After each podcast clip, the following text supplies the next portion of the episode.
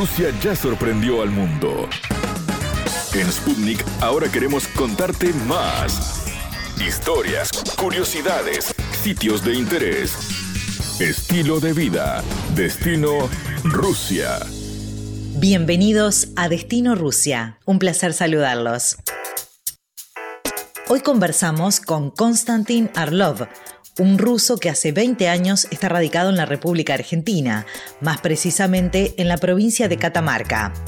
Pisó suelo latinoamericano en el año 2000 y decidió emigrar de su país natal por un cambio de estilo de vida que quiso hacer. A pesar de la cantidad de años que hace que vive en el país suramericano, Konstantin aún conserva el acento del idioma ruso. Fue autodidacta con el aprendizaje del español. Konstantin Arlov es técnico en electromecánica.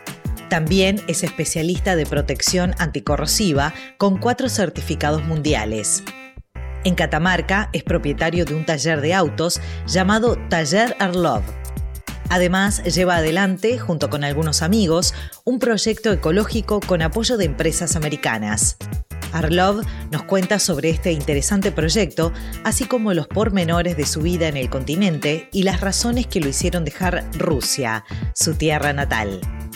La entrevista.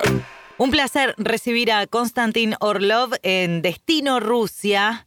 Bienvenido, Konstantin, un ruso que está en, en, tierras argentinas. ¿Cómo le va? Todo bien, muchísimas gracias por recibirme en esa nota.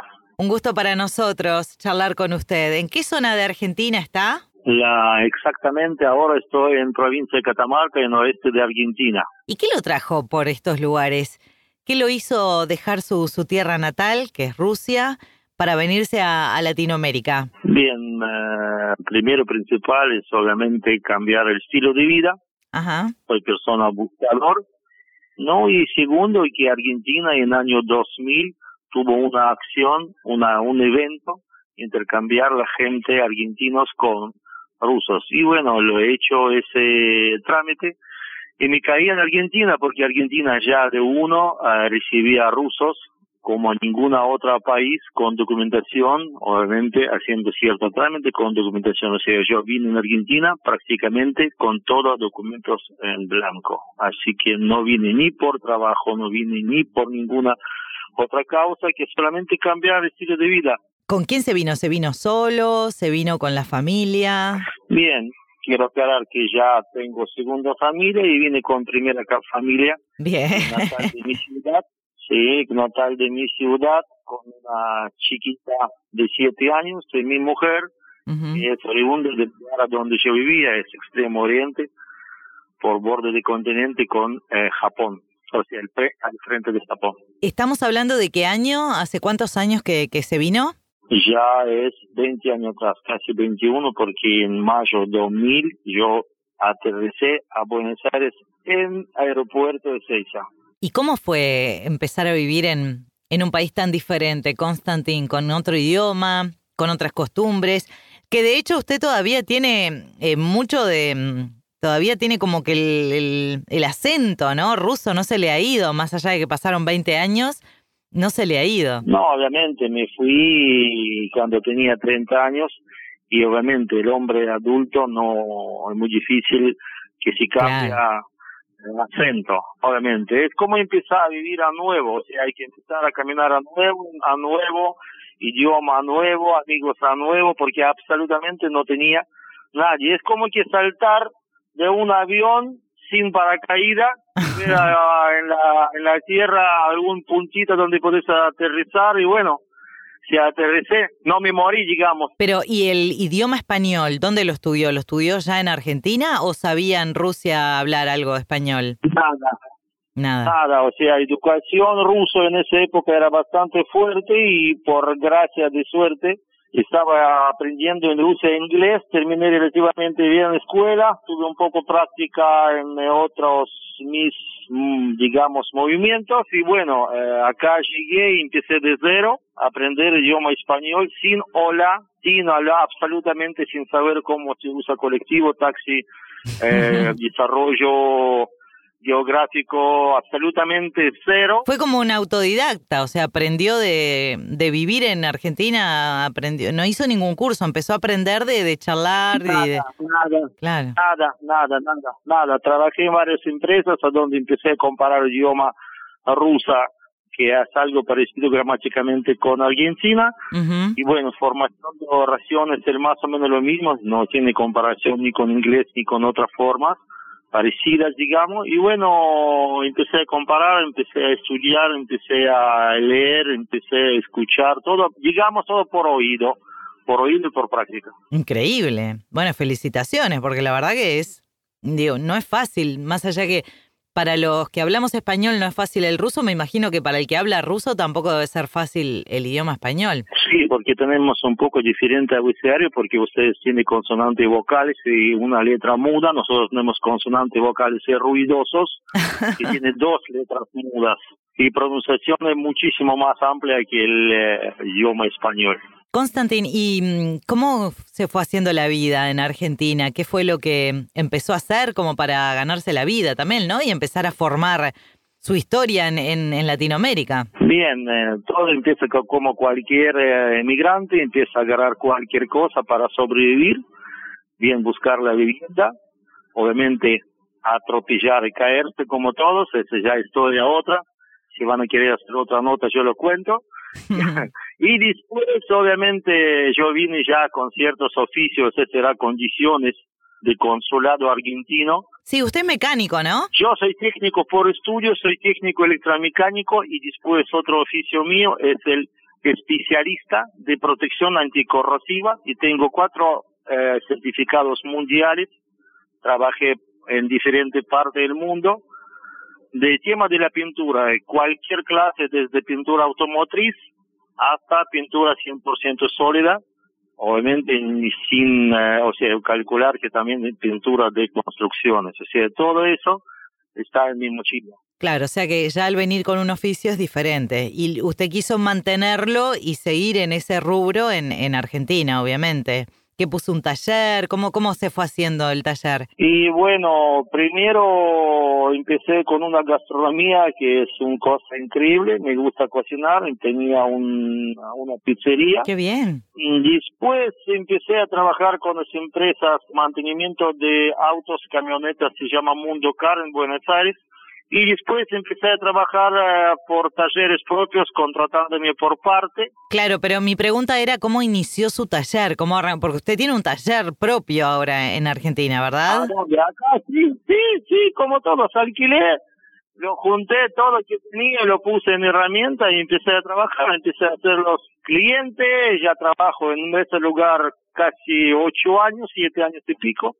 Y bueno, todo cara, todo cara, responsabilidad, calidad, garantía y todo que... Y ahí se dedica a la mecánica y a la, a la electricidad de autos. No, no, no, es mucho más complejo, es revestimientos, es pintura, pintura autos, detallado del autos, es la reparación chapa, pintura y detallado de autos. Bien. Si entran en taller, taller Arlof en internet, en Google, si marcan taller Arlof, van a ver todo el trabajo que estamos haciendo en el taller. Y cuéntenos ahora un poco cómo fue el cambio, ¿no? ¿Qué fue lo que más le gustó de Argentina, de Latinoamérica y qué fue lo que más extrañaba de su país? Bien, el país como que, o sea, mi vida es difícil de inmigrante, obviamente yo pienso que gente, o sea, Latinoamérica en general es un país de inmigrante y bueno, eh, dificultades, nos separó con mi mujer eh, primera, después de 25 años, y bueno, y después eh, mujer argentina, ¿qué puede dejar acá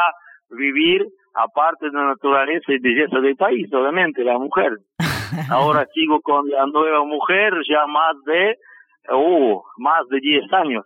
Y tengo dos hijas, una mayor que vive en Buenos Aires, que es doctora, Ajá. trabaja en un hospital italiano, se llama María Orlova también, y tengo una niñita que son dos años, se llama Jasmine Orlova, que vive con nosotros obviamente y está aprendiendo todo lo que estamos haciendo. Qué bueno.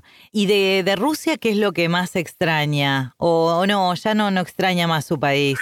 Y naturaleza particular de, de mi zona, o sea, porque es zona silvestre. zona silvestre donde hay muchos osos, muchos pescados salmón, eh, centollas, eh, cangrejos, o sea, la, langostinos y todo eso. Es que único que me, que me extraña. La gastronomía, entonces, eh, eh, ese tipo de gastronomía que de repente en Argentina no la consigue tan seguido. Y naturaleza, obviamente. Tengo entendido que usted está involucrado en proyectos ecológicos y la verdad que sería muy bueno que, que, nos cuente a ver de qué se tratan, porque hoy el tema de la ecología está en boga en todo el mundo y para contarle ¿no? a la gente de, de qué se tratan esos proyectos ecológicos y bueno, ¿y qué es lo que usted hace concretamente allí? Bien, estamos haciendo un proyecto llevando con amigos acá argentinos la zona directamente y con apoyo de eh, empresas americanas, o sea, exactamente Fondo Artsaj Armenia, CITAP Amazon en Brasil y el Centro Innovaciones Tecnológicas es como que Catamarca. Estamos tratando de armar una planta recicladora de residuos urbanos con 100% salida, o sea, 100% con fabricación de bienes. Es uno de los proyectos que nosotros tratamos, digamos, agrupar a la economía argentina. ¿Y la planta dónde estaría? ¿Ahí en Argentina? Tal cual, tal cual, en nuestra zona norte de Argentina, donde mmm, lástima que la, el centro del país no le da mucha importancia, justamente en esa zona nosotros queremos hacer esa planta. El lugar recreo es la ruta 157, es unión de cinco provincias, es lugar económicamente y políticamente muy importante, a donde justamente se puede armar esa clase de eventos, digamos, esa clase de, de plantas. ¿Y en qué etapa está el, el proyecto?